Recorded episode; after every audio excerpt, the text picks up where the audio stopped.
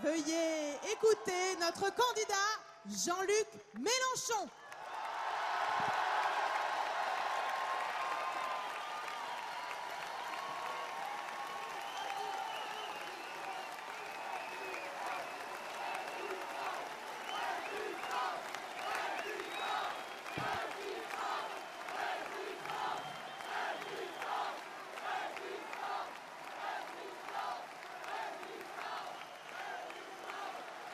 Merci, mes amis. Merci. À point, non, non, non. Non, non, non. Nous sommes une assemblée, pas une foule. On ne crie pas mon nom. Mes amis, merci pour votre accueil. Et puisque notre soirée va maintenant aller à son terme, je commence d'abord par adresser le salut chaleureux et fraternel à tous ceux qui nous regardent en ce moment sur Internet et à ceux qui sont dehors et qui, par leur présence, font le même acte conscient que chacun d'entre vous, chacune d'entre vous est en train de faire en ce moment. Je me réjouis de voir que nos adversaires n'y comprennent strictement rien. Il est très important l'adversaire soit pris par surprise. Et il est remarquable de voir comme nous sommes servis par l'incroyable stupidité de ceux qui les dirigent et de ceux qui sont leurs grillons.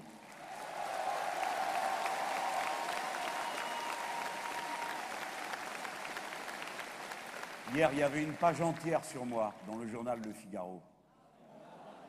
Ils avaient marqué le petit Chavez. Je ne sais pas pourquoi petit, parce que quand même.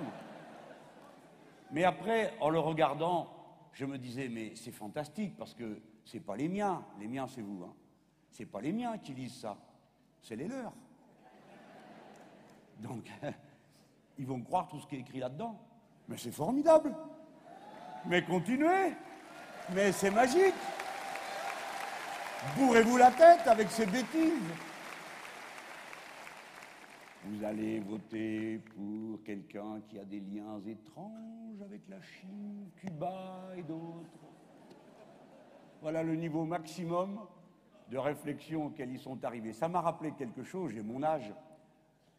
Ça me rappelle Giscard d'Estaing en 1981, dans la panique où il était, au deuxième tour, il était à la télévision avec le programme commun à la main, il essayait de faire peur aux gens. Vous vous rendez compte, ils vont nationaliser les banques Oui, toutes Et nous, pareil. C'est ça qui les sidère.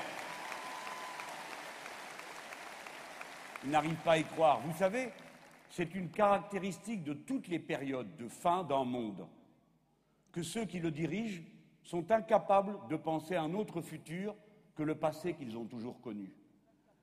Si vous me permettez cette image, si vous prenez un livre d'histoire, et que vous avez mauvais esprit, parce que les bons esprits, eux, se réjouissent de la grande révolution de 1789, n'est-ce pas? Eh bien oui. Et les autres s'attristent. Mais si vous prenez le livre, à chaque page, vous pourriez expliquer à Louis XVI ce qu'il fallait faire pour ne pas se faire prendre comme ça dans la souricière dans laquelle il s'est collé tout seul.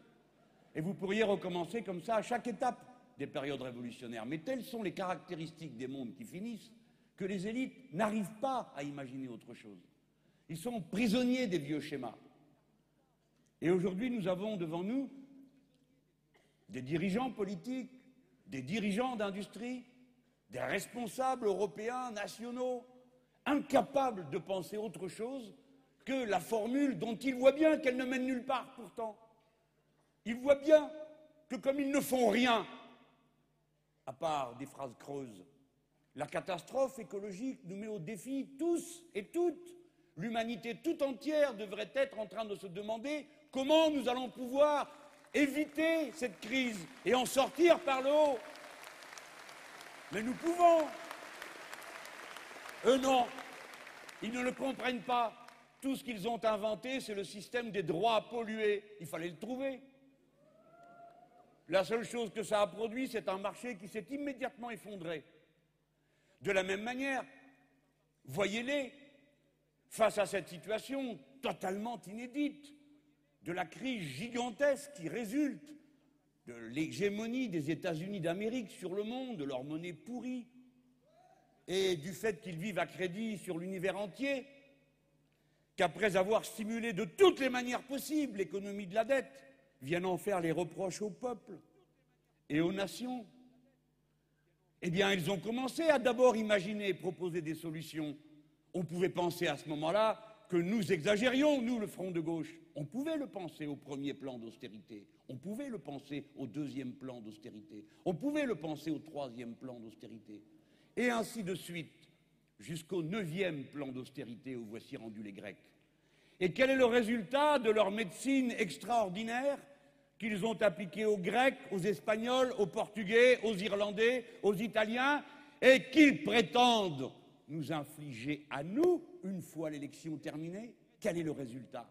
Partout la récession, partout la diminution de l'activité, l'explosion du chômage, et avec cela des misères sans fin pour ceux qui pâtissent, la maladie qui se propage plus vite qu'avant parce que plus personne ne peut soigner, les suicides qui augmentent, tout ce dont sont accablés les Grecs, voilà le bilan de leur magnifique intelligence des situations, de leur merveilleux plan, tout ça pourquoi?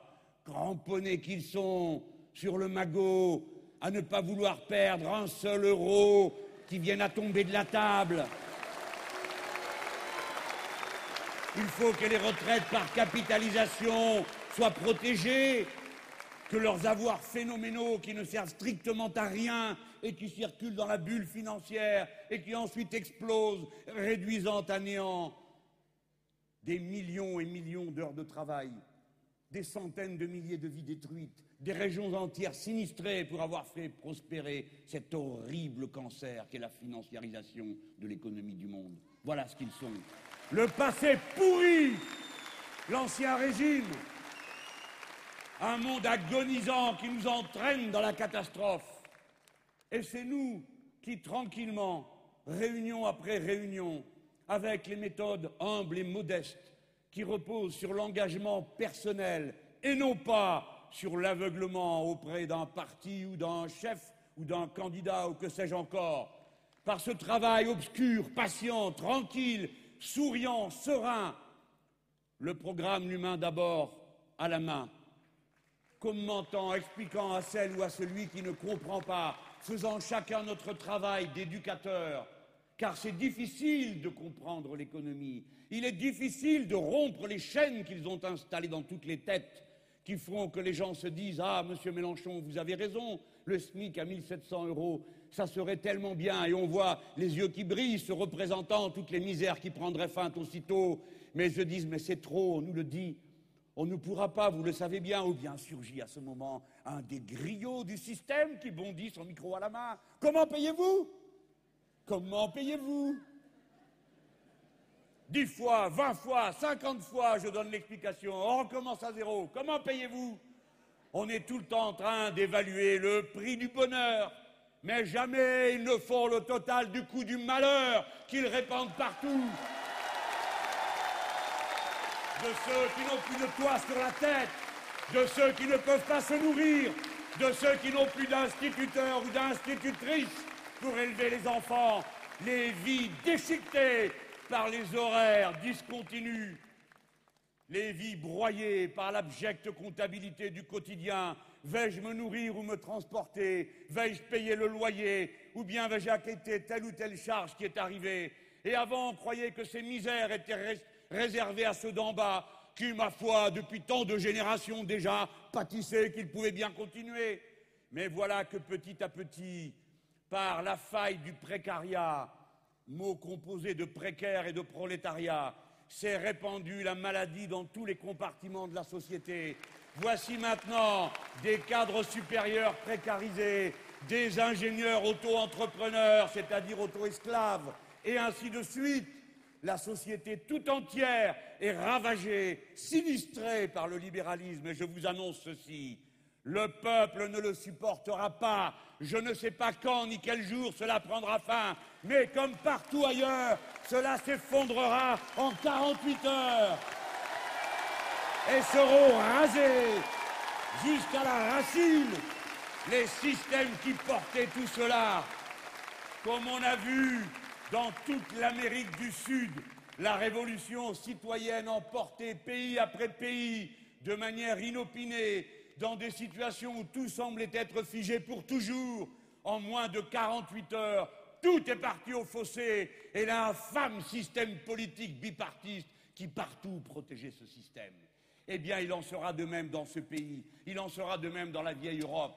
Nous ne faisons qu'une seule et unique chose, c'est sachant que cette révolution s'avance, nous voulons qu'elle soit citoyenne, c'est-à-dire qu'elle débouche par le suffrage universel sur le pouvoir de tous, et qu'elle se nourrisse d'idées claires qui forment entre nous la discipline de la conscience, qui consent librement à des objectifs communs, qui n'a pas besoin d'être rappelée à l'ordre, qui n'a pas besoin de consignes pour savoir ce qu'elle a à faire, qui repose entièrement sur les arguments, l'intelligence, la raison, le don de soi aux autres, la primauté des valeurs d'amour et de fraternité par devant celle de la compétition, de la concurrence, de la guerre de chacun contre tous. Ces idées, dorénavant, vous les connaissez. Cette campagne électorale nous a permis de construire jour après jour cette conscience collective dont la patrie républicaine avait besoin pour qu'elle remplisse le rôle qui est attendu d'elle, non seulement par vous qui venez ici, vous qui nous écoutez, mais par l'Europe entière qui nous regarde. Chacun de nos mots d'ordre, chacun de nos slogans, dorénavant, va comme la parole va, d'oreille en cœur, de l'un à l'autre, de l'une à l'autre, et ainsi de suite d'un pays à l'autre. La parole qui claque et qui fait que de tous côtés on dit que se passe-t-il en France? Thousands of red flags in the Bastille. Des milliers de drapeaux rouges à la Bastille. Yes, we are very dangerous. We speak fluently Globish. Nous parlons couramment la langue de l'occupant.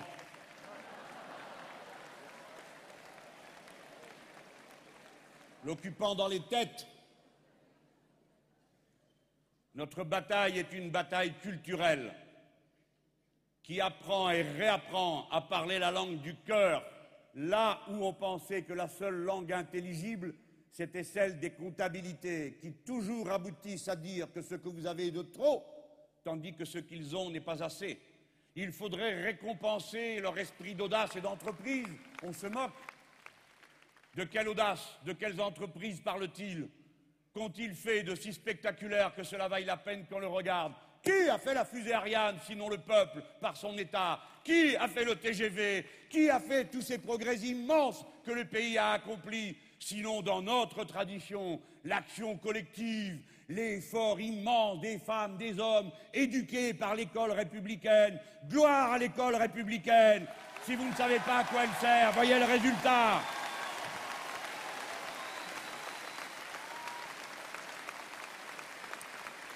Nous avons appris au pays à parler la langue de la sixième République. Nous avons appris au pays à parler la langue du partage. Nous lui avons enseigné de nouveau un horizon plus haut que ses yeux qui s'appelle la planification écologique. Nous lui avons redonné la fierté de lui-même, de sa puissance, de sa force, lorsque nous avons dit que nous désobéirons aux traités européens qui prétendent nous asservir. Personne ne peut rien contre nous.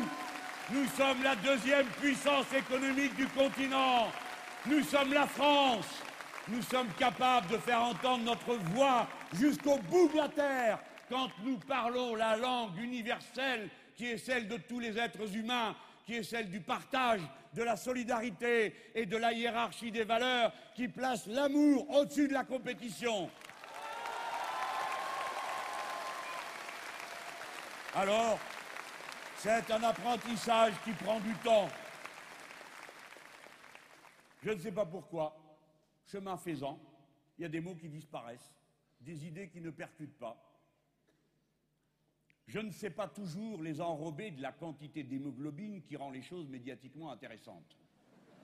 Qu'est-ce que vous voulez que je fasse comme polémique lorsque je propose, au nom du Front de gauche, à tous mes compatriotes, tous mes concitoyens, de leur dire non seulement nous allons faire la planification écologique, mais nous les Français, nous allons faire encore mieux que ça. Nous allons nous donner un vaste horizon, nous qui avons été capables, tout seuls, de déclencher cette magnifique industrie aérospatiale qui nous a permis aujourd'hui d'être ceux qui tirent la moitié des satellites du monde et qui sont capables d'organiser le plus beau vaisseau de liaison avec la station internationale qui en ce moment tourne au-dessus de nos têtes. Élan et apologie magnifique de l'intelligence humaine. Eh bien, nous les Français, parce que l'histoire est ainsi faite que nous sommes à la tête du deuxième territoire maritime du monde, qui représente le 70% de la surface du globe. Un monde inconnu, plus inconnu que la planète Mars elle-même, dont on n'a identifié que 15% de la biodiversité. Eh bien, nous, nous allons lancer le premier et le plus grand programme, grâce à notre territoire, de découverte de la mer. Nous y installerons une station internationale qui nous permette de faire le repérage, la connaissance qui va nous permettre de mettre tout ce savoir au service de l'humanité tout entière. Nous allons protéger la mer du destin d'égout auquel le capitalisme la condamne. Nous allons en tirer de formidables savoirs, des métiers innombrables, des emplois. Eh bien, voilà trois fois que je m'y reprends. Impossible de faire entrer ça dans le débat. Je pourrais y arriver plus vite si je disais que Hollande a peur de l'eau. Vous connaissez la musique, hein? Mais moi aussi, je la connais. Ils me manipulent, je les manipule. Mais bien sûr, on peut le dire, ils ne le croient pas. Vous savez ce qu'avait dit Lénine? Les capitalistes nous vendront la corde pour les pendre. Ah ben oui, des fois, il faut lire, hein? Eh bien, mes amis, pourtant, non, non, il n'y a que moi qui parle ici. Non, non, non. Non, sinon, j'y arrive pas, camarade. Oui, bah non, tu sors. Oui, oui. Bah oui, mais moi je vais me perdre, camarade. Oui, voilà. Voilà comment on fait. Alors, maintenant, à côté de tout ça, bon, hier soir, j'ai répondu à Madame Parisot. Je me trouvais à Vierzon. Elle nous a fait le grand honneur de dire que je voulais laisser entendre que j'étais un révolutionnaire. Je ne laisse pas entendre, je le suis. C'est pas une honte en France d'être un révolutionnaire. Est-ce que nous ne devons pas notre liberté à la révolution? Et il y a les contre-révolutionnaires. Il y a ceux qui viennent après la révolution et détricotent les résultats de la révolution.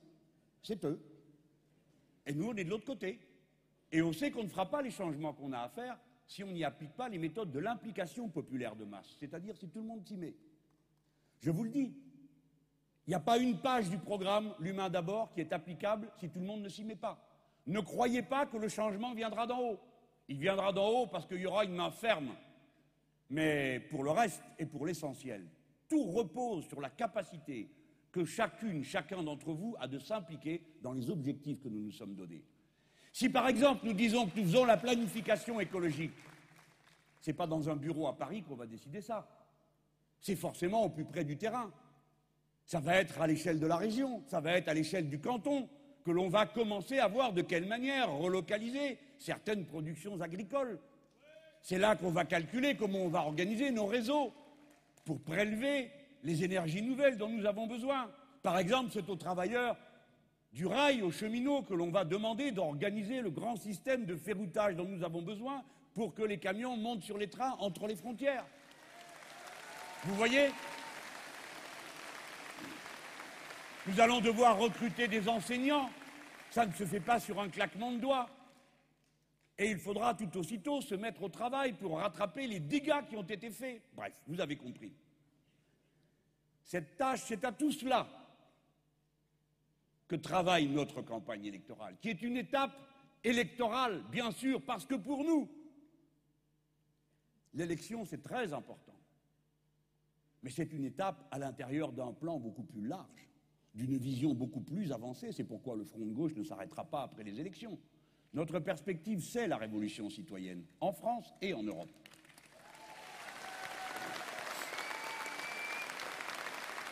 Bon. Je lui ai répondu à la dame que nous ne laissons jamais passer quelque chose sans répondre, avec des arguments. Mais d'abord, qui c'est celle-là? C'est ça que j'ai dit. Le MEDEF, qu'est-ce que c'est? L'organisation des patrons, oui, elle a le droit de le dire, mais ce n'est pas la vérité. Tous les patrons ne se reconnaissent pas dans le MEDEF. D'ailleurs, il y a deux autres organisations, la CGPME, l'UPA, et puis il y en a d'autres qui sont dans aucune de ces trois-là. Soit qu'elles soient sorties du MEDEF parce qu'elles ne se sentent pas représentées par les patrons du CAC 40 et de l'UIMM qui tiennent tout au MEDEF, soit parce que ce n'est pas du tout leur conception de l'entreprise, parce que l'entreprise, pour euh, beaucoup de gens, c'est autre chose qu'une boîte à sous, une machine à cash, comme ils disent. C'est un collectif humain qui fait des productions, qui se rend utile à la société, où chacun, par l'exercice de son métier, donne aux autres. Vous avez par exemple euh, l'organisation des patrons de l'économie sociale et solidaire. Ceux-là, ils ont fait 19% d'élections prud'homales. Pourquoi ils n'ont pas le droit à la parole, ceux-là? Eh bien voilà. Donc je le répète à vous, car je ne peux compter que sur moi, pour que vous-même vous le répétiez. Nous, nous voulons réorganiser la représentativité du monde patronal, puisqu'on a réorganisé la représentativité du monde syndical ouvrier. Voilà. Et nous allons donner la possibilité de participer aux négociations interprofessionnelles à ces branches patronales qui en sont exclues par le monopole, voilà qui n'est pas très libéral, chère Madame Parisot, le monopole qu'exerce le MEDEF, l'UPA et la CGPME sur les négociations. Et ça, ça concerne la vie de tous les jours. Les patrons de l'économie sociale et solidaire viendront aussi à la table. Et nous allons bien voir si l'ambiance ne va pas changer. En tout cas, on y compte. Bon.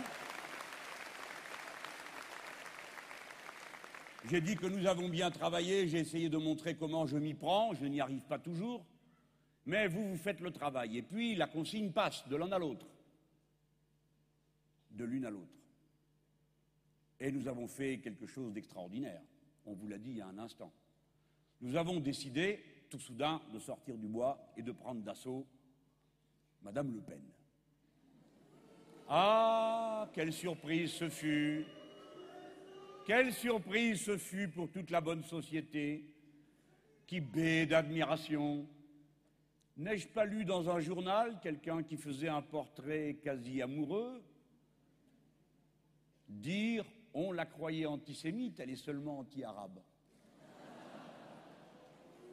Je me dis, va bien y avoir quelque part une astérisque pour marquer la rédaction ne veut rien avoir avec ça. Non, pas du tout. Pas du tout comme si c'était une idée en quelque sorte banale. Elle a eu tout ce qu'elle voulait un temps jusqu'à ce qu'on s'en soit mêlés nous tous. Et nous avons fait dérailler leur beau train, c'est-à-dire que nous avons enlevé le masque, non pas avec des prêchis-prêchats moralisants, mais en regardant ce qu'elle proposait, ce qu'elle disait et comment elle s'adressait aux travailleurs. Et depuis, j'espère que nous l'avons fait prendre la pente descendante, mais je vous le dis, ne vous reposez pas. Tant que ce n'est pas fait, c'est pas fait. Et par conséquent, l'aide que nous demandons, y compris à ceux qui hésitent, c'est venez nous aider à la passer derrière nous. Venez nous aider. Au lieu de nous tirer dessus, donnez un coup de main. Mais je m'inquiète de voir qu'à la suite de leur chef, qui lit le journal pendant qu'on organise le débat télévisé, qui se tire une balle dans le pied tout seul, qui est obligé d'appeler papa à la rescousse. Je m'inquiète de voir que cette impuissance donne lieu à cette nervosité agressive. J'ai lu dans le journal d'ici qu'hier, un de ces énergumènes qui dirige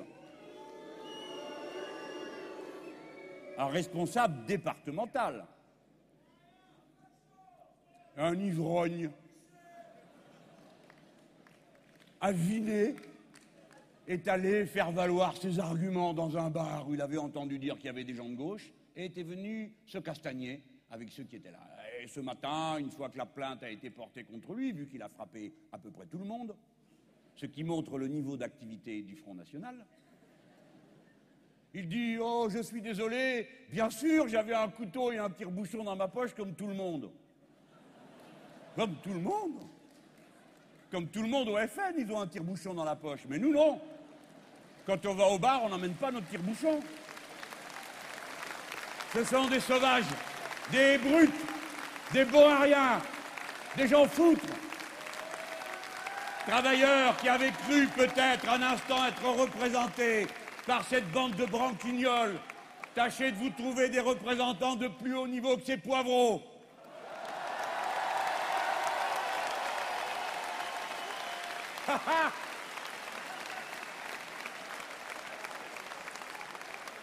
Et il y en a d'autres à qui je vais adresser un message.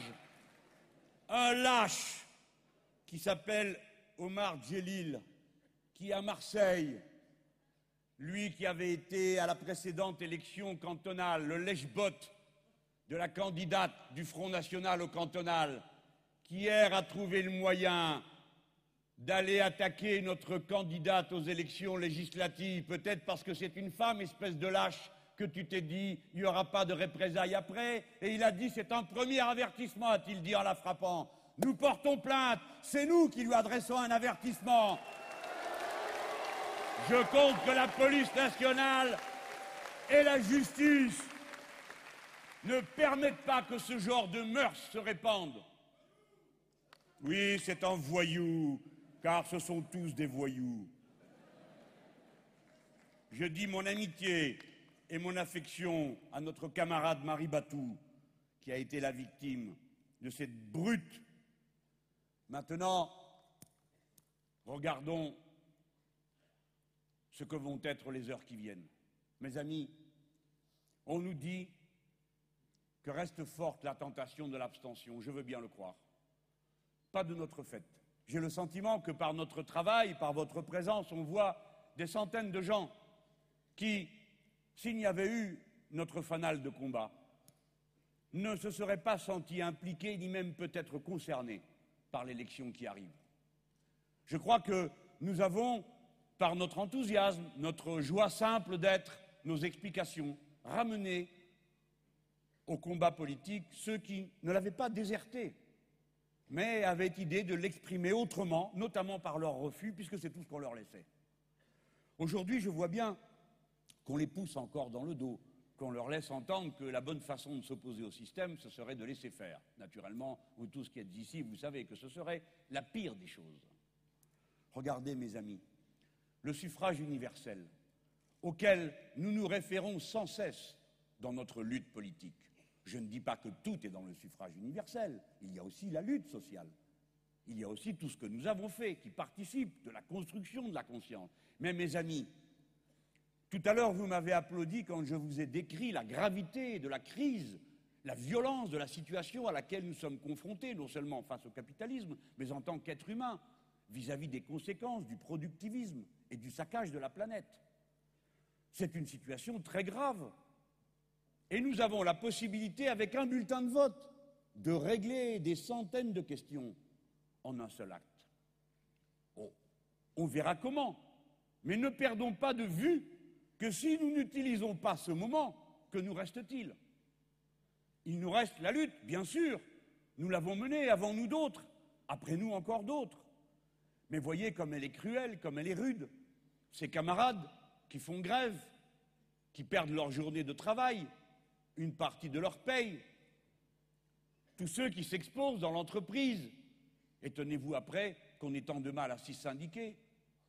Et vous tous, bande d'hypocrites, qui montraient ensuite du doigt les travailleurs en disant nous sommes le pays le moins syndiqué d'Europe, ben, ben, très bien. Lâchez-leur euh, une fois ou l'autre la gorge. Cessez de nuire aux syndicalistes dans leur carrière. Cessez d'intimider les femmes quand elles veulent s'organiser dans ces emplois où il y a tant besoin d'organisation syndicale. Avec un bulletin de vote, il se passe quelque chose qui est très important. D'abord, la femme, l'homme, qui va accomplir son devoir de citoyen, va se demander non pas ce qui est bon pour lui, mais ce qui est bon pour tous et toutes. Il va y réfléchir, souvent ses enfants l'interpellent, ceux qui n'ont pas encore le pouvoir de, voter ou ceux qui l'ont et qui demandent, comme c'est bien normal, la vie de leurs parents pour se faire leur propre idée. C'est une petite magie qui transforme chacun d'entre nous à cet instant dans sa cuisine, dans sa salle à manger où il a posé des professions de foi. Chaque femme, chaque homme a en main l'histoire tout entière. Il sait qu'il va y contribuer. Et ensuite, il y aura, une fois qu'il aura pris sa décision, qu'il se sera transformé par cette décision, lui, elle, qui jusque-là peut-être ne s'était pas posé la question de la planification écologique ou, ou que sais-je encore. Il aura intégré cette idée, elle aura pris en charge cette revendication et on se rend au bureau de vote. Et on est dans l'isoloir. Et dans l'isoloir, il se produit une magie discrète que souvent on ressent, qu'on n'ose pas toujours dire. On prend l'enveloppe, on prend le bulletin, et à cet instant, le plus misérable et le plus puissant ont le même pouvoir. Une personne, une voix.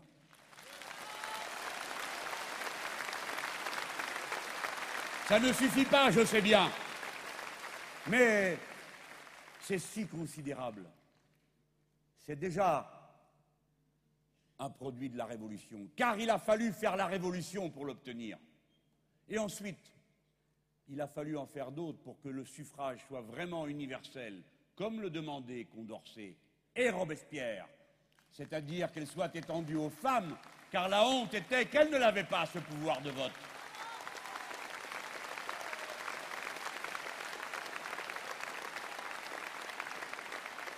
Quoi qu'il en soit, le rapport de force, il sort de ces urnes. Quel que soit notre score, mes chers concitoyens, que nous soyons portés à d'autres responsabilités, ou bien que nous soyons éliminés du deuxième tour, non pas par notre volonté, mais par le fait que la Constitution est ainsi faite qu'au deuxième tour, il n'en reste que deux. Ce n'est pas par choix qu'il n'y en a que deux. C'est la Constitution qui l'impose. Quel que soit, donc dis-je, notre sort particulier, tout ce qui aura été accumulé participera d'un rapport de force, pas seulement avec les camarades, avec ceci, avec cela, et la carabistouille dont on me rabat les oreilles, mais un rapport de force face au patronat, face aux financiers. Ça, ça compte. Comme il disait, nous sommes moins tranquilles depuis la Bastille. Oui, vous pouvez.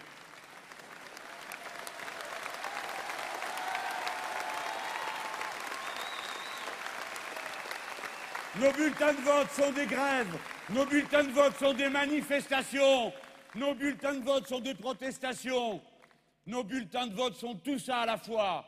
Et quand ils vous regardent, ce qu'ils doivent se dire, c'est que vous êtes là et vous ne repartirez plus jamais.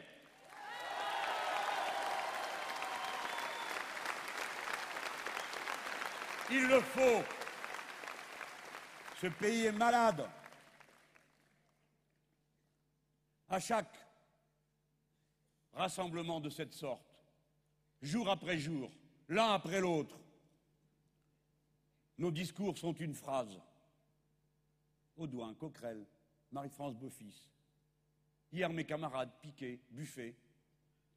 Avant, et ainsi de suite. Tous les thèmes sont traités. Vous en disposez pour réfléchir et prendre votre décision.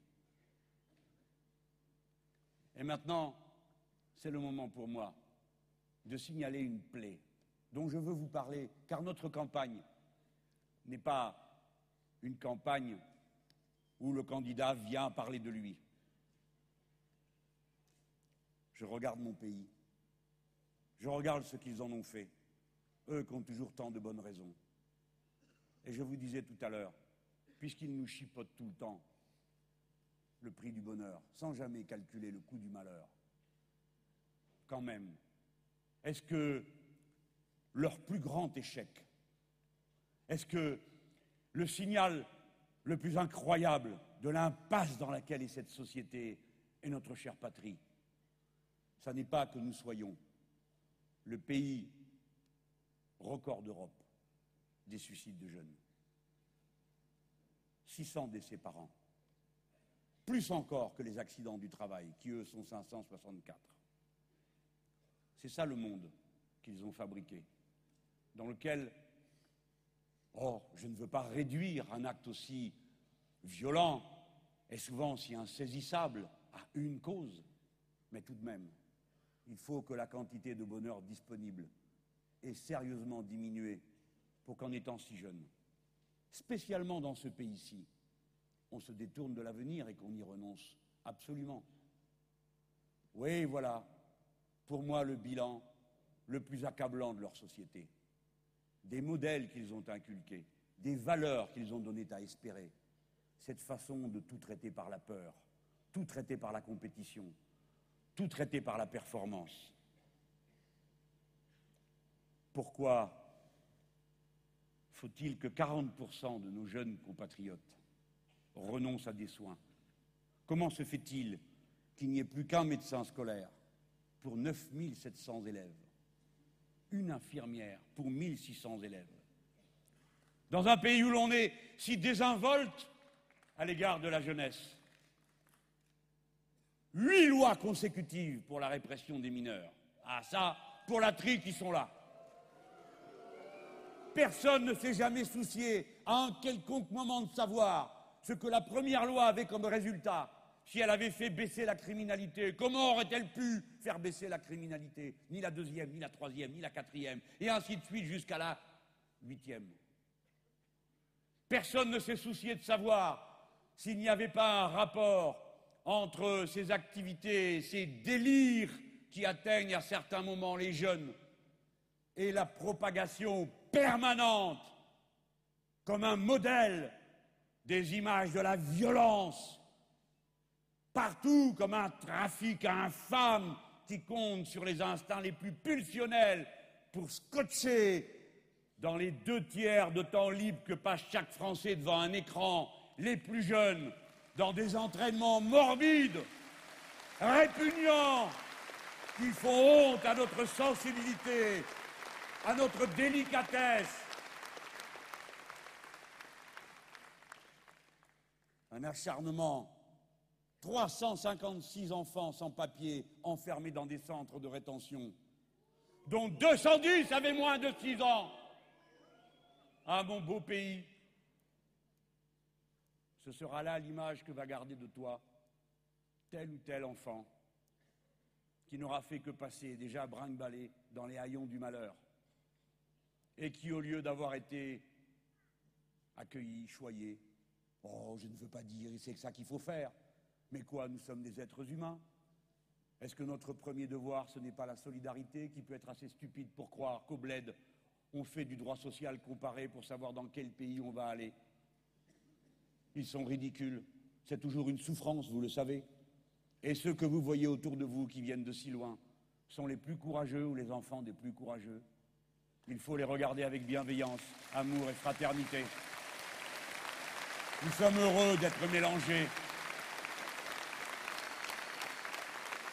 Et nous savons quelle responsabilité terrifiante ont les politiques de notre propre pays sur ce que vivent et subissent tant de millions de malheureux à qui on n'a rien demandé et qui du jour au lendemain voient arriver des morceaux de poulet emballés qui coûtent moins cher que celui qui court dans la rue et qui est devant eux, et qui donc détruisent toute agriculture locale, toute économie locale, poussant tout le monde à la misère.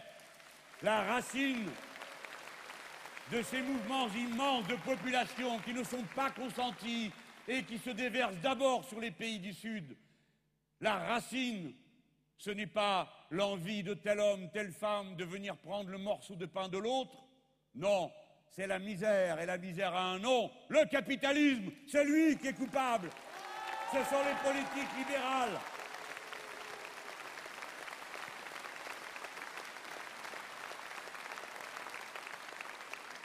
Il y a à l'heure qui nous occupe 715 mineurs en prison, dont 70 sont en détention préventive.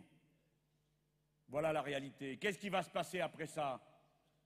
Quelle est la brute qui se figure que c'est avec ce genre de méthode qu'il est possible d'aider celui qui est tombé à se relever? Pourquoi faut-il qu'ils aient inventé des punitions collectives? Pourquoi retire-t-il à ces familles, souvent une femme seule essaye de faire face à une situation qu'elle a déjà tant de mal à maîtriser, parce que souvent elle est smicarde, parce que 80% de ceux qui vivent au SMIC sont des femmes, parce que 85% des emplois précaires sont des emplois de femmes, sur qui tout repose.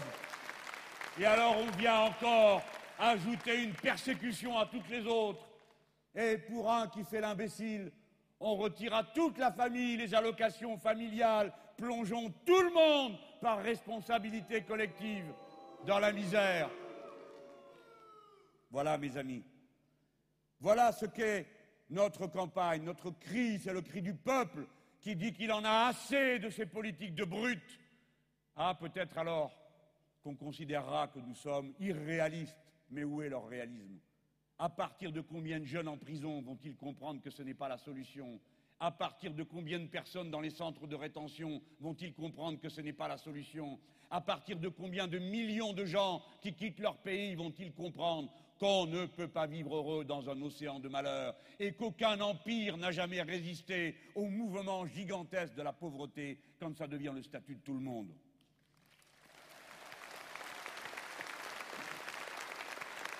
Je veux me prononcer devant vous et en votre nom pour un changement radical d'attitude en ce qui concerne l'enfance. D'abord elle, non mesdames et messieurs de droite, non, mesdames et messieurs de la prétendue droite populaire. Je ne sais pas ce qu'elle a de populaire. Non, les enfants ne sont pas des petits adultes. Ce sont des êtres en construction. Et notre devoir d'adulte est pas à pas, leur tenant la main, de les accompagner pour qu'ils réalisent cette construction, y compris et surtout en leur apprenant à devenir autonomes, c'est-à-dire à être pleinement participants et acteurs de leur propre histoire, et cela s'appelle l'émancipation. Nous sommes contre la politique grotesque qui consiste à vouloir faire je ne sais quelle vigilance comportementale dès la maternelle et pourquoi pas dans le ventre de la mère des enfants. Nous devons dire que nous avons parfaitement bien remarqué que si 69% des enfants de ceux qui se trouvent dans les meilleurs salaires de la société bénéficient d'un accueil, parmi ceux qui sont les plus pauvres, 9% seulement sont accueillis. Et alors nous nous demandons pourquoi ils viennent nous dire que dans le peuple, la place d'un enfant, pour le mieux, est dans la jupe de sa mère, puisqu'ils ne le font pas eux-mêmes. J'en déduis ce que je sais, que les enfants ont besoin d'être mis en société le plus tôt possible pour s'éveiller, à condition d'être accueillis avec amour et soin là où ils sont accueillis. Par conséquent, ça ne peut pas durer qu'il y ait deux enfants pour une place de crèche, parce que celui qui reste dehors, c'est toujours l'enfant du peuple.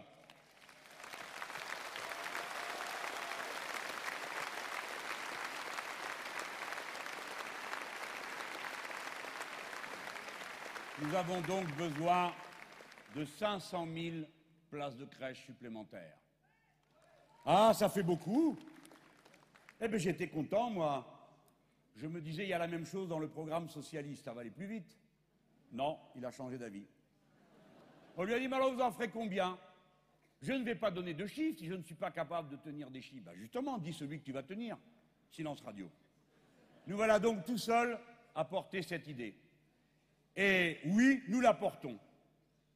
Nous voulons que l'enfant de ce pays soit accueilli de manière bienveillante et émancipatrice. Donc, nous sommes pour étendre autant que de besoin la capacité d'accueil des jeunes enfants. Vous m'entendez Autant que de besoin. Que penseriez-vous d'une personne qui abandonnerait un enfant dans la rue?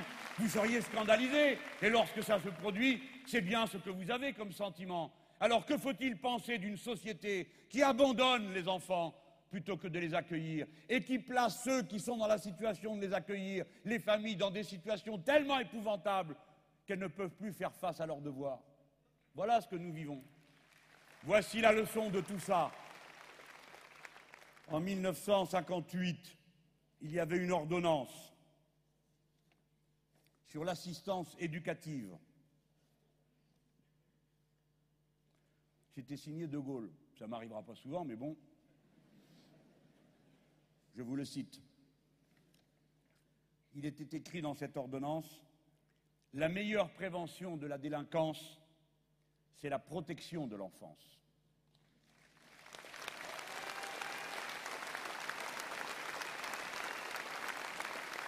Et depuis cette date, il y a eu un changement en 2006 que je vous laisse bien assimiler pour en mesurer toute la différence. C'est de Nicolas Sarkozy, ministre de l'Intérieur. Voici ce qu'il dit, lui.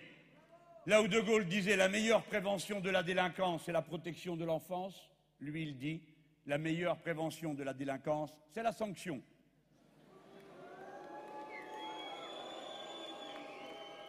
Et ainsi va le pays. Ainsi va le pays. Mes amis, en ce moment, vous le savez, l'éducation nationale est saccagée. Vous savez que le Front de gauche propose une révolution scolaire d'une ampleur sans précédent dans l'histoire de l'éducation nationale. Nous avons l'intention de scolariser tous les enfants de 3 à 18 ans. À 18 ans, nous avons affaire à une personne majeure. Et vous voyez que c'est un arc où la jeune personne se construit. Combien d'étapes Vous voyez bien que c'est de fond en comble qu'il faudra tout revoir, tout repenser, car une telle école n'a jamais existé nulle part dans le monde. Mais nous, les Français, nous savons que toute notre puissance résulte de notre capacité à élever le niveau de compréhension et de connaissance et de qualification de notre jeunesse, car c'est sur cette éducation nationale que repose le fait que nous sommes la cinquième puissance industrielle du globe, la cinquième puissance économique du monde, puisque nous n'avons aucune ressource matérielle, naturelle, qui nous garantisse cette avance. Donc notre intérêt bien pensé est de faire cet immense progrès. D'autant que le monde de plus en plus nombreux, nous allons être bientôt 8 et 9 milliards d'êtres humains, vont faire appel de plus en plus à l'intelligence pour trouver les solutions qui permettent de faire face à cette arrivée de tant d'êtres humains. Et nous-mêmes, les Français, nous allons voir notre population jeune augmenter. Savez-vous que nous augmentons de 800 000 par an? Tant mieux, non? Ça veut dire euh, des petits, c'est les vôtres, quoi. C'est les miens. Et donc, il faut faire face, accueillir. Je ne vais pas maintenant vous expliquer ce que, selon nous, devrait être une telle éducation. De toute façon, il faudra la participation des parents et la participation des enseignants pour refonder le tout. Mais je veux vous parler au moins d'un secteur pour vous mettre en garde et vous appeler à la plus grande vigilance et la plus grande solidarité. C'est la question de l'enseignement professionnel. Oh, vous savez déjà à quoi vous en tenir, peut-être. J'observe une chose, il y a vraiment une catégorie de la population qui n'existe pas et qui passe tout le temps sous les radars c'est la classe ouvrière. Ce sont les employés et leurs enfants. Car voyez-vous, 50% de chaque classe d'âge, en âge d'être dans le secondaire, se trouve dans l'un des enseignements professionnels, techniques ou à l'apprentissage. 50%. On n'en entend jamais parler. Et aujourd'hui, on est en train de jouer un très mauvais tour au pays et à cette jeunesse. À cette jeunesse parce qu'on lui dit Oh, t'es pas très bon à l'école, t'as qu'à à l'usine va en apprentissage. Et vous avez des crétins qui pensent qu'on apprend sur le tas. Sans doute se figure-t-il qu'on donne une banane à l'ouvrier quand il a fait le bon geste et appuyé sur le bon bouton. Ils ne savent pas que, contrairement à ce que dit Madame Le Pen, quand elle dit les filières techniques et manuelles seront revalorisées, la pauvre. Depuis 1977, on parle de voie professionnelle et plus technique. Et depuis 1985, on parle de voies technologiques et plus techniques. Elle ne sait pas, elle ne sait pas qu'il n'y a aucune tâche qui soit réellement manuelle, que le niveau de qualification s'est élevé dans toutes les professions, pour toutes les activités, et qu'aujourd'hui, il n'est pas possible d'avoir une seule main sans la tête. et que la tête doit être très pleine pour que la main suive.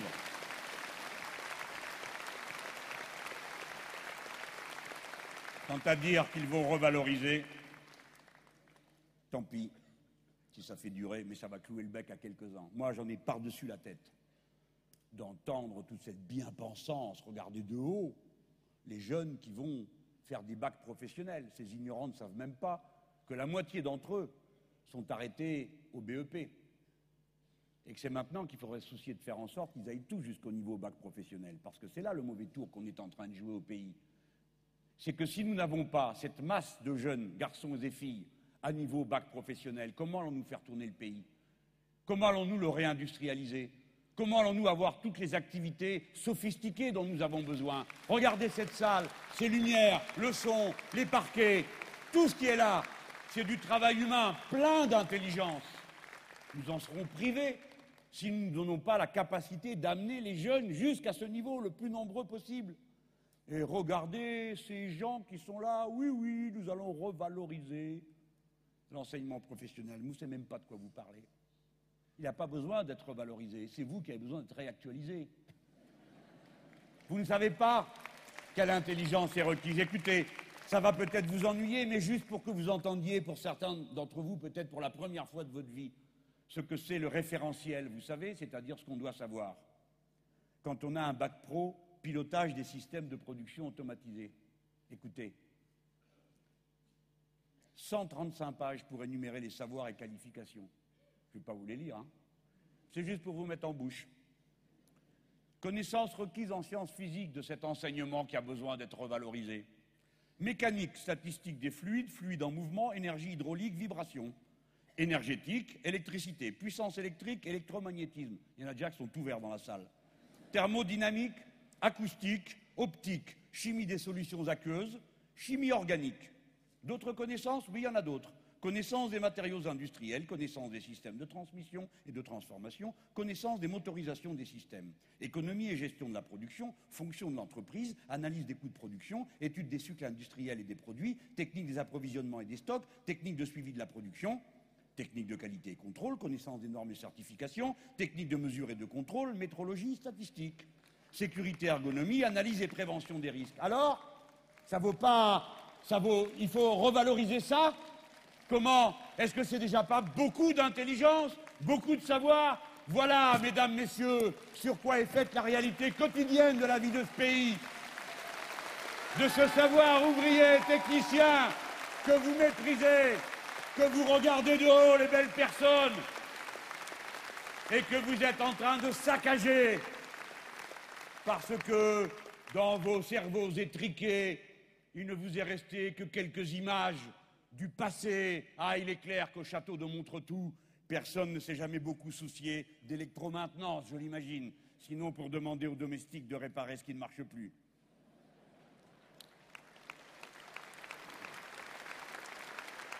Je veux lancer l'alerte.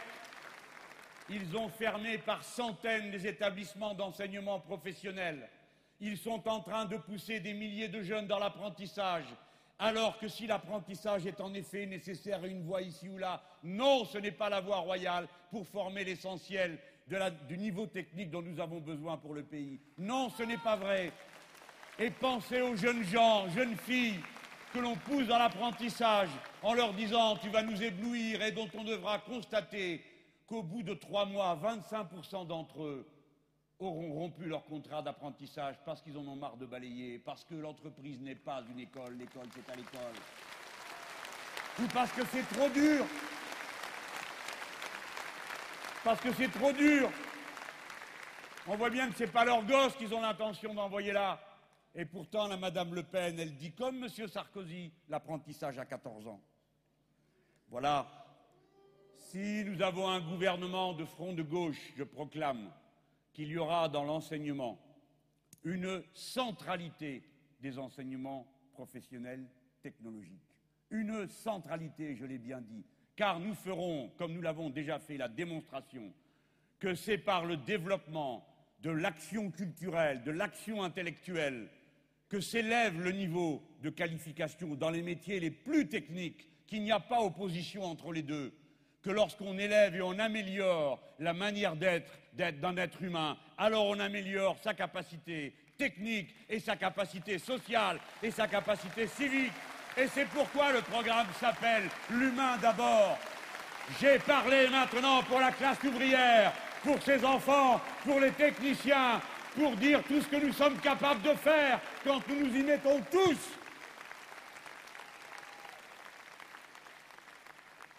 Bon, il faut aller à la dernière partie. Mais moi, je n'aurais pas fini cette campagne, il ne me reste plus que deux ou trois discours à faire, sans avoir de nouveau porté devant vous cette parole et annoncer ce que nous allons faire. Alors, maintenant, il faut bien que je parle de la suite. Cette suite est de plus en plus étrange. Comme nous sommes très mobilisés, comme chaque jour qui passe, nous sommes plus nombreux, comme nous formons une sorte de communauté politique, une espèce de grand parti sans mur. Nos partis ne sont pas dissous, bien sûr, mais combien parmi vous n'ont aucune appartenance partidaire et viennent s'adjoindre, créer des comités du front de gauche? Créez-en partout, n'attendez pas les consignes. Plus vous serez nombreux à vous auto-organiser, plus puissant sera le mouvement de la révolution citoyenne. Constituez des comités du front de gauche. Si vous ne savez pas comment faire, allez voir les militants politiques si vous en connaissez. Ou sinon, demandez aux syndicalistes, c'est toujours eux qui savent le mieux organiser l'action collective. Allez les voir, ils vous diront comment on peut faire. Et vous créerez ce réseau spontané qui n'a pas besoin de consignes pour savoir ce qu'il a à faire, qui sera constitué de ces sociétés populaires comme il y en avait au cours de la Grande Révolution de 1789 et comme a commencé la Commune de Paris. C'est de cette façon qu'on s'appuie. Et je vous vois qui travaillez ici, là, expliquer, vendez le programme, venez sur les réseaux sociaux, donnez votre avis. Quelques-uns d'entre vous viennent de me passer euh, des témoignages, des observations sur mon blog, sur celui, le site Place au Peuple, sur celui du Parti communiste, sur celui du PG, bref, vous êtes partout. Vous êtes sans qu'il y ait aucune consigne qui circule, toujours disponible pour aller ici, là, donner votre point de vue. C'est formidable. Beaucoup croient, ils ont raison de le croire, qu'il y a un état-major qui, dans un bureau où il y a un pupitre avec des boutons, il est marqué milliers de militants, centaines de cars, milliers de tracts. Non, bien sûr. C'est euh, cette immense et infinie patience, celle qu'on voit de temps à autre de nos amis qui sont dehors, de ceux qui nous regardent, qui constitue notre force.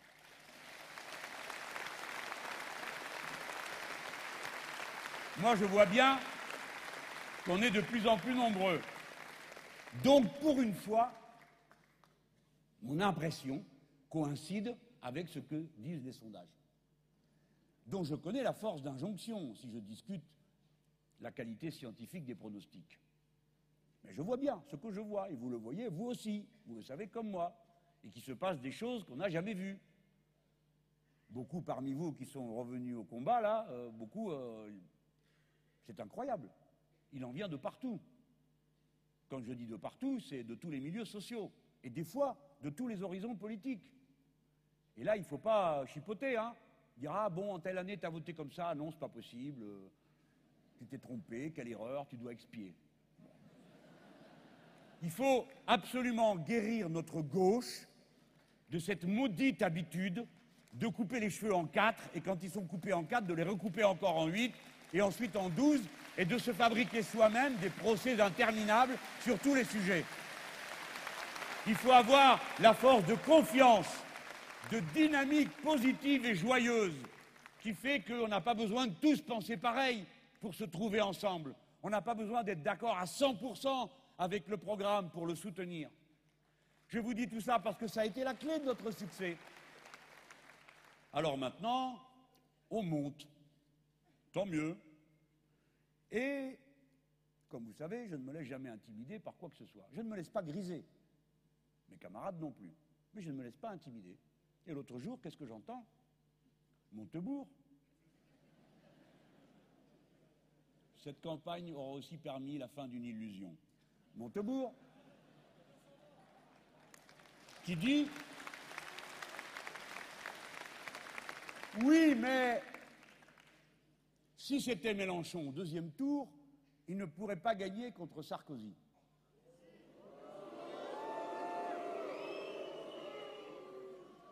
Vous êtes impayable, hein, vous y êtes déjà, vous. Hein. Là, mais non C'est important. Il a évoqué le cas, donc je le traite, puisqu'il lui, il évoque le cas. Il n'y a pas que lui. Vous l'avez vu celle-là? C'est Charlie Hebdo. La une est marquée Hollande peut-il faire perdre Mélenchon?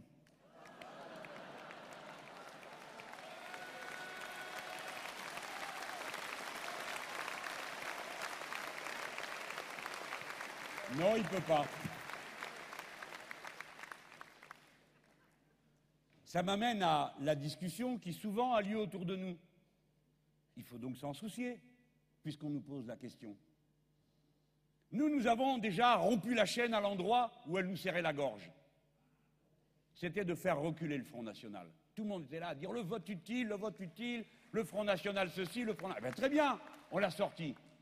Enfin, on espère. Enfin, tout le monde a compris que c'est le travail qui reste à faire. Oui, ben d'accord. Faut jamais, il faut trois couches, hein. Pas se laisser griser, pas se laisser emporter, croire des choses qui ne sont pas. Le terrain, mètre par mètre. La montagne, s'il faut, on la creuse avec les doigts.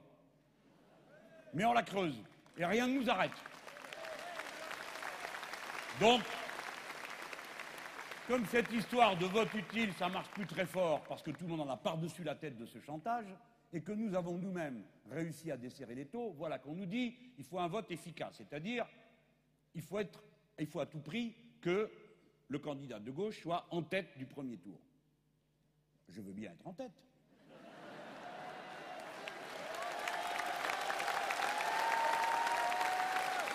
Je veux bien, ça me décevrait, mais je peux comprendre qu'un autre soit en tête. De toute façon, c'est ce qu'on a à faire. Peut-être Poutou, peut-être Joly, peut-être Artaud, peut-être Hollande. De toute façon, quel que soit le cas, et je fais exprès de faire toute la liste pour montrer la diversité des situations auxquelles nous sommes capables de faire face d'une manière disciplinée. De toute façon, ça nous savait jamais perdre de vue l'objectif. L'objectif, il est politique. Il est de très haut niveau. Ce n'est pas un PMU nous ne sommes pas en train de régler des comptes à l'intérieur de la famille de gauche. Nous sommes en train de faire l'histoire. Ce n'est pas pareil. Et pour faire l'histoire sur le vieux continent, il faut foutre une tannée à Sarkozy.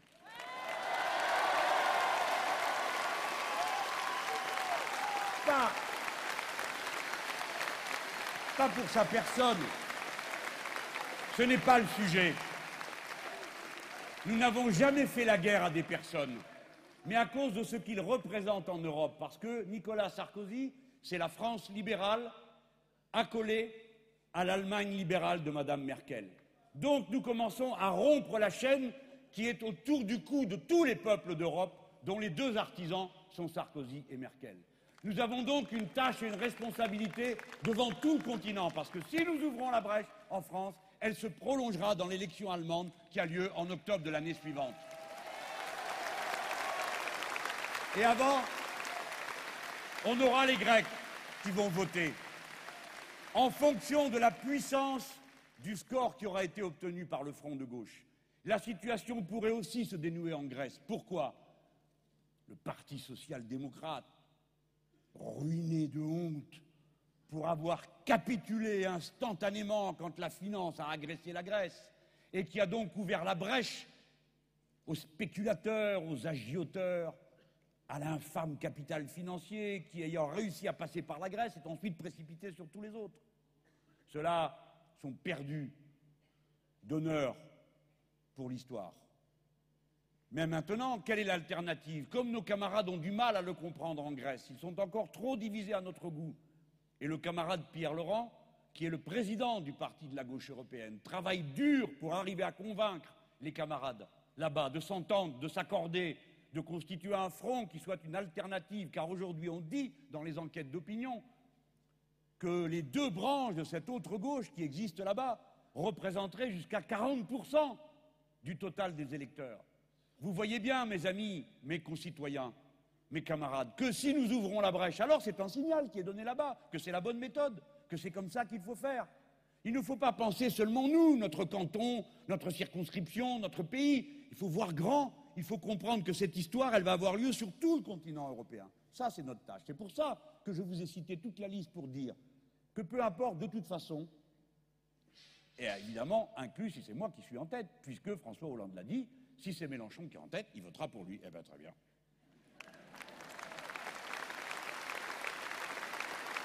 Alors on me dit, comme la page du vote utile est tournée, on me dit qu'il faut un vote efficace, il faut être devant. Je viens de vous dire, nous verrons. Mais je voudrais que vous puissiez expliquer autour de vous que ça n'est pas du tout un argument. En 1981, François Mitterrand était deuxième derrière Giscard d'Estaing. Et il a gagné. En 1995, Lionel Jospin était premier devant Jacques Chirac. Et c'est Jacques Chirac qui a gagné. Par conséquent, ce n'est pas du tout la place à la fin du premier tour qui compte. Ce qui compte, c'est la capacité de rassembler et de mobiliser. C'est ça qui est déterminant. Déterminant. J'espère que je ne vous ennuie pas, j'essaye d'expliquer les choses avec précision, car je sais qu'on vous pose ces questions autour de vous. Qu'est-ce que ça signifie être capable de rassembler? Il y a deux manières de faire. La première, c'est passer en force en se disant, eh ben voilà, courez derrière, de toute façon, c'est moi. Jamais à gauche, on a procédé de cette manière-là. Jamais dans toute notre histoire. Et tous ceux qui ont essayé de faire ça se sont toujours étalés. Toujours, sans exception. La méthode qui a toujours été appliquée, c'est de dire voyons où on en est, et ensuite tâchons de constituer des objectifs communs. Ça c'est la méthode de rassemblement, pas le passage en force. Étudiez attentivement la situation. Nos camarades socialistes ont fait le choix du passage en force. En août dernier, j'ai proposé au nom du Front de gauche, j'ai fait une offre publique de débat. En août dernier. On nous a dit non, ça ne sert à rien, ça va créer des divisions. Mais maintenant, nous avons les divisions et nous n'avons pas eu le débat. Et nous avons les divisions pas de notre fait, pas de notre fait. Et ce n'est pas une bonne plaisanterie au mois de décembre qui effacera sur la balance le poids des injures subies depuis. Mais même si j'oublie ça, ce n'est pas une affaire personnelle. J'essaye de regarder notre intérêt à tous. Que vois-je? On nous dit, on nous répète, sur tous les tons, dans l'émission des paroles et des actes, dans un livre. Et depuis hier encore, on nous a rappelé, il y a un programme. Celui qui arrive devant, c'est à prendre ou à laisser. On nous l'a dit sur tous les tons. Ce n'est pas une méthode qui permet le rassemblement. Pas parce qu'on ne sait pas où est notre devoir, nous, nous qui sommes ici. Nous sommes assez politisés pour rester debout pendant une heure et demie, deux heures. Et, moi, ces, lumières qui, sont en train de me cuire tout doucement, ben, je peux vous dire, là, c'est plutôt bouilli que cuit. Hein. Nous, nous savons ce que nous avons à faire. Nous l'avons toujours fait. Des fois en se pinçant le nez, des fois en se bouchant les oreilles. Bon, on l'a toujours fait. Mais ce n'est pas ça le sujet. Ce n'est pas nous le problème. Le sujet, ce sont les milliers de gens qui regardent tout ça et qui disent qu'est-ce que c'est que ce cirque? Est-ce que j'y trouve mon compte ou pas? Imaginez la personne qui se dit oui, j'ai entendu ce monsieur, comment vous l'appelez, euh, qui est tout le temps fâché, Mélenchon, c'est ça? Il a dit que le SMIC a 1700 euros, moi je suis d'accord, je trouve que c'est normal, etc. Bon, il arrive, euh, il n'y en a plus. Ah bon? Il a parlé de changer la République, 17 euh, personnes, mais moi je suis d'accord parce qu'il y en a assez de cette monarchie, ces gens qui se croient tout permis, etc. bon, il n'y en a plus. Et ainsi de suite. Cela, vous croyez qu'ils vont venir, on leur dira, c'est à prendre ou à laisser? Non. Il faut les convaincre. Les convaincre, pas les séduire, pas les abrutir, pas les ahurir, les convaincre. Les gens ont un cerveau.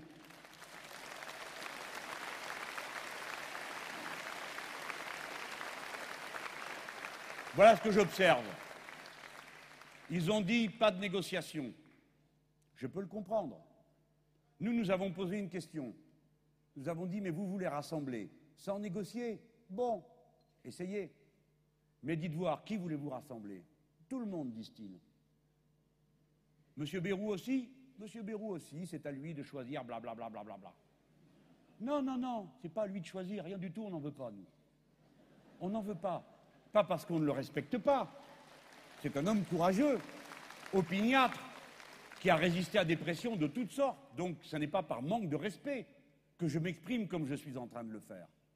Mais tout simplement parce que nous, nous le prenons au sérieux, nous, nous le respectons, nous avons lu son programme, nous savons ce qu'il dit, nous savons très bien qu'on ne peut pas faire la politique que nous voulons faire, qui est une politique de la relance de l'activité, avec quelqu'un qui annonce qu'il va retirer de l'économie 100 milliards d'euros pour faire des économies et contracter la dépense publique. Les deux ne vont pas ensemble. C'est donc pas par irrespect que nous ne voulons pas de lui, ou par sectarisme, c'est par réalisme et sentiment unitaire à l'égard de tous ceux qui pensent que notre politique peut faire avancer la vie du pays. Voilà comment il faut raisonner. Donc si demain nous arrivions en disant tiens, c'est Polo qui est arrivé le premier, nous voilà tous, bras dessus, bras dessous, avec M. Bayrou. Et les gens disent mais, mais qu'est-ce que c'est que ça? Vous avez réellement l'intention de gouverner ensemble, tous ces gens-là? Vous ne vous dites pas la même chose sur un quelconque sujet? On ne peut pas convaincre le pays qui sait qu'il va devant de rudes moments, avec un attelage de circonstances où l'un tire à U, l'autre à dia, et où personne ne s'est accordé sur rien et compte je ne sais pas sur quoi pour que tout s'arrange à la fin. En sachant en plus que dans un tel attelage, il y en aurait deux, à supposer qu'on y soit et on ferait le troisième, mais il y en aurait deux qui, eux, sont pour appliquer les politiques européennes, qui ont déjà dit oui au traité, qui ont déjà dit oui à la contraction de la dépense publique. Et nous, on irait là en expliquant il faut créer 500 000 places de, poste, de, crèche, on va augmenter le SMIC. Quoi, quoi Il nous dirait mais qui êtes-vous? D'où sortez-vous? Mais non, mais non, retournez faire votre show, comme ils disent en nous méprisant. Donc, mes amis, la plus grande capacité de rassemblement ne se trouve pas là. Et d'ailleurs, ça commence mal. Ceux qui ont déjà signé des accords, que découvrent-ils? Que ces accords ne valent rien. C'est encore ce qu'a dit Montebourg. Ils ne se sont pas liés.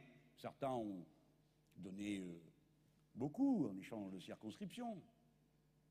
Et l'autre dit Ah ben non, ça, euh, c'était avant, maintenant ça ne tient plus. Donc les accords, quand ils sont signés, ne tiennent pas.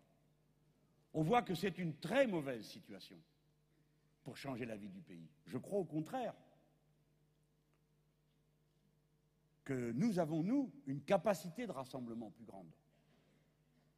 Et d'abord, je veux vous montrer l'exemple que nous avons donné. Enfin, quand même, c'est bien nous qui a sept partis.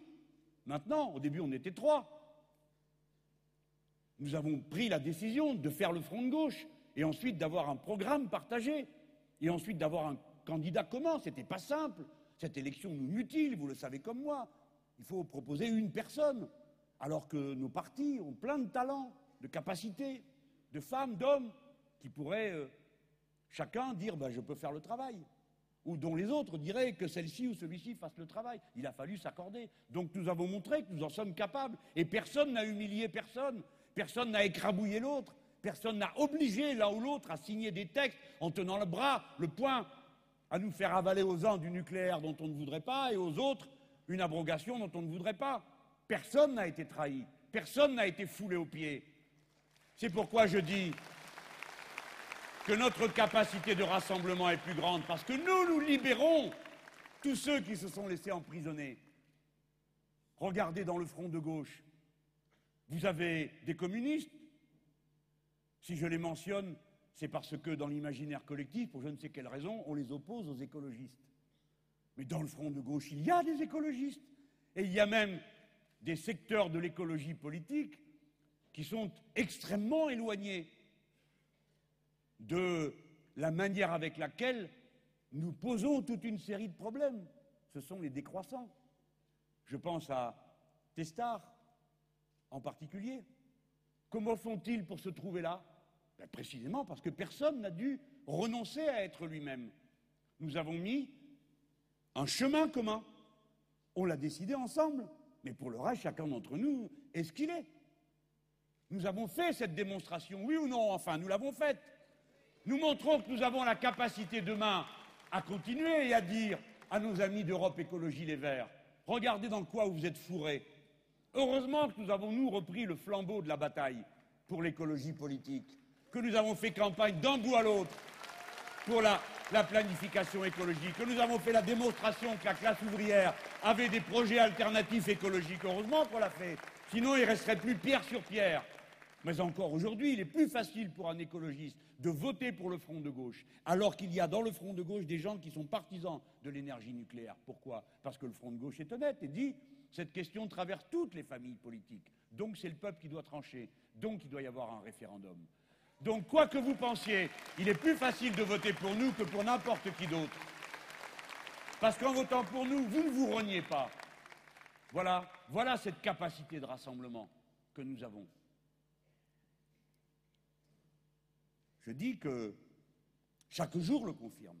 Enfin, c'est quand même bien vers nous que sont venus de nouveau encore un groupe de dirigeants du NPA. Et avec eux, les militants sur le terrain qui se sont adjoints du jour au lendemain. Et bienvenue, camarades. Vous êtes chez vous.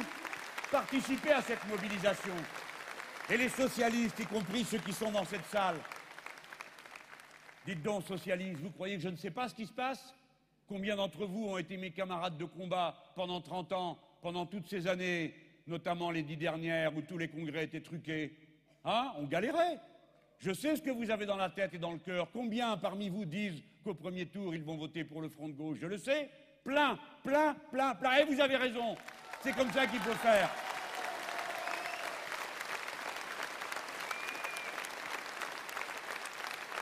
Oui, le Front de gauche et son candidat commun ont aptitude à rassembler et à partir du moment où ils rassemblent, à créer la dynamique qui permet d'entraîner la société tout entière.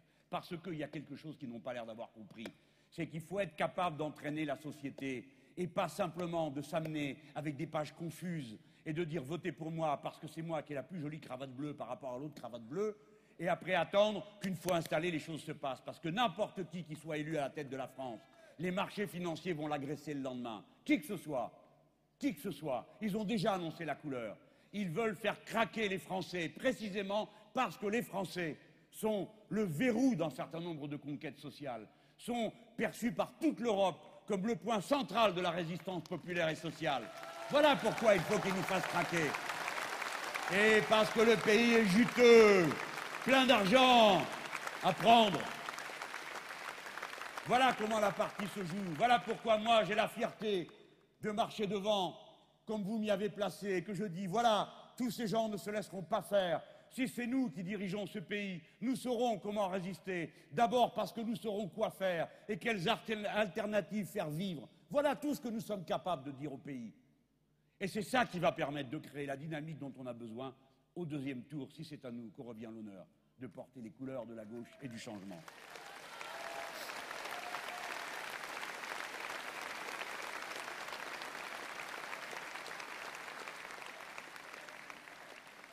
Moi, ce que je peux dire, c'est que je peux d'autant plus facilement le faire, mes amis et camarades, que moi, j'ai les mains libres. Quand j'arriverai en Europe, devant les autres chefs de gouvernement, personne ne pourra me dire, cher monsieur Mélenchon, mais qu'est-ce qui vous prend? Quand je viendrai dire, nous, la directive sur le rail, vous pouvez l'arranger, elle ne s'appliquera pas en France. Personne ne pourra me dire Mais monsieur Mélenchon, vos députés ont voté pour au Parlement européen, ce qui est le cas des socialistes. Comment peuvent-ils défendre le rail en France et voter pour la libéralisation à l'Europe? Moi, j'ai les mains libres. Je n'ai pas voté la libéralisation accrue du marché de l'énergie. J'ai les mains libres. Je n'ai pas voté la suppression des quotas laitiers j'ai les mains libres. Je n'ai pas voté l'augmentation des quotas de viande bovine nord-américaine importée en Europe. J'ai les mains libres. Je n'ai pas permis, par mon abstention ou par mon vote favorable, que soit adopté le mécanisme européen de stabilité. J'ai les mains libres. J'étais socialiste et j'ai voté contre le traité de Lisbonne.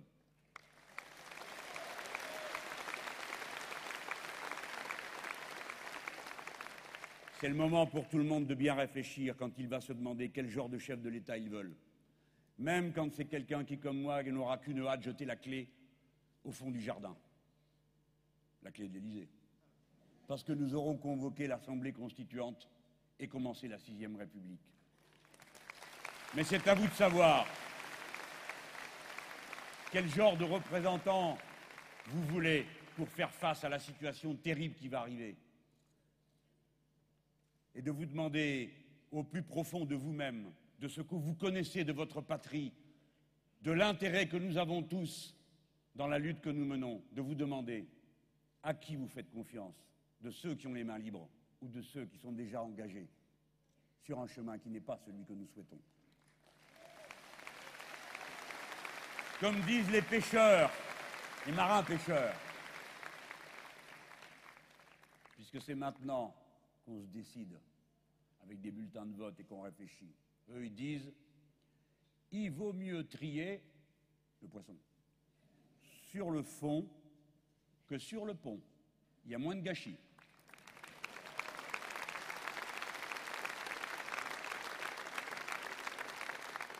Parce qu'au bout du compte, vous allez vous retrouver, que vous le vouliez ou non. Je ne parle pas à vous, hein, mais à ceux qui nous écoutent. Qu'on le veuille ou non, de toute façon, vous serez placé dans une lutte pour la survie. Leur objectif a été annoncé. Après la retraite, ce sera le système de santé et la solidarité sur l'ensemble du système social. Après nous avoir fait ce qu'ils nous ont fait sur la retraite et le service minimum, ils passeront à la mise en cause des syndicats appelés corps intermédiaires. Ils veulent supprimer la durée légale du travail quotidienne, hebdomadaire et annuelle. Voilà ce qu'ils ont décidé. Dans trois mois, les agences de notation vont faire sonner les trois coups du commencement de la politique de l'austérité. Par conséquent, votre vote, ce n'est pas pour ou contre Nicolas Sarkozy seulement. Votre bulletin de vote, c'est pour ou contre l'austérité. Et si c'est contre l'austérité, c'est moi.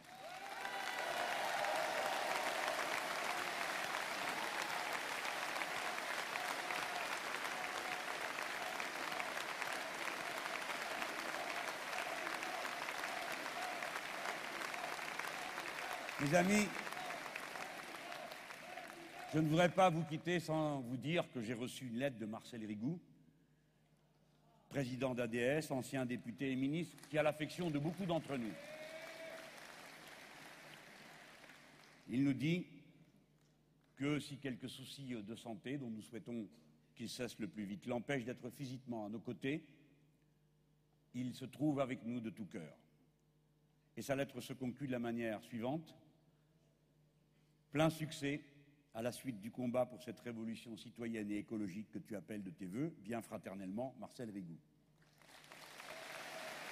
Oui, nous avons uni autour du Parti communiste, du Parti de gauche, de la gauche unitaire, tant de formations qui restent libres d'elles-mêmes et qui font ce choix. Je crois que nous pouvons en unir encore beaucoup d'autres. Et je dis aux socialistes, qu'ils doivent savoir, comme les écologistes, que si c'est à moi de le faire, je saurai rassembler, parce que c'est ce que vous m'avez demandé de faire.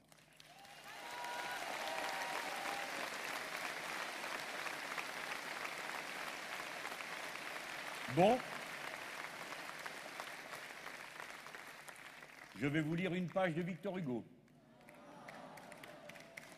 Et après, nous repartirons chacun chez nous en tâchant de conserver ardente la braise que ce soir nous avons rallumée dans nos cœurs et dans nos esprits. Voilà donc ce que dit le poète. La révolution, c'est la France sublimée. Il s'est trouvé un jour que la France a été dans la fournaise. Les fournaises font pousser des ailes. Et de ces flammes, cette géante est sortie archange. Aujourd'hui, pour toute la Terre, la France s'appelle révolution.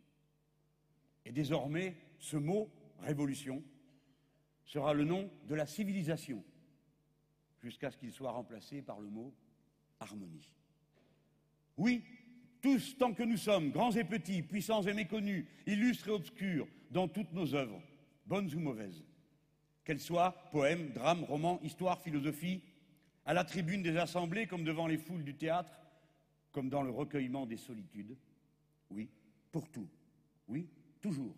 Oui, pour combattre les violences et les impostures. Oui, pour réhabiliter les lapidés et les accabler. Oui, pour conclure logiquement et marcher droit. Oui, pour consoler. Oui, pour secourir, pour relever, pour encourager, pour enseigner. Oui, pour penser en attendant qu'on guérisse. Oui, pour transformer la charité en fraternité. La fainéantise en travail, l'oisiveté en utilité, l'iniquité en justice, la populace en peuple, la canaille en nation, les nations en humanité, la guerre en amour, le préjugé en examen, les frontières en soudure, les limites en ouverture, les ornières en rail, l'instinct du mal en volonté du bien, la vie en droit, les rois en hommes. Oui, pour ôter des religions l'enfer et des sociétés le bagne. Oui, pour être frère, sœur du misérable, du serf, du fellah, du prolétaire, du déshérité, de l'exploité, du trahi, du vaincu, du vendu, de l'enchaîné, du sacrifié, de la prostituée, du forçat, de l'ignorant, du sauvage, de l'esclave, du nègre, du condamné, du damné. Oui, nous sommes tes fils, révolution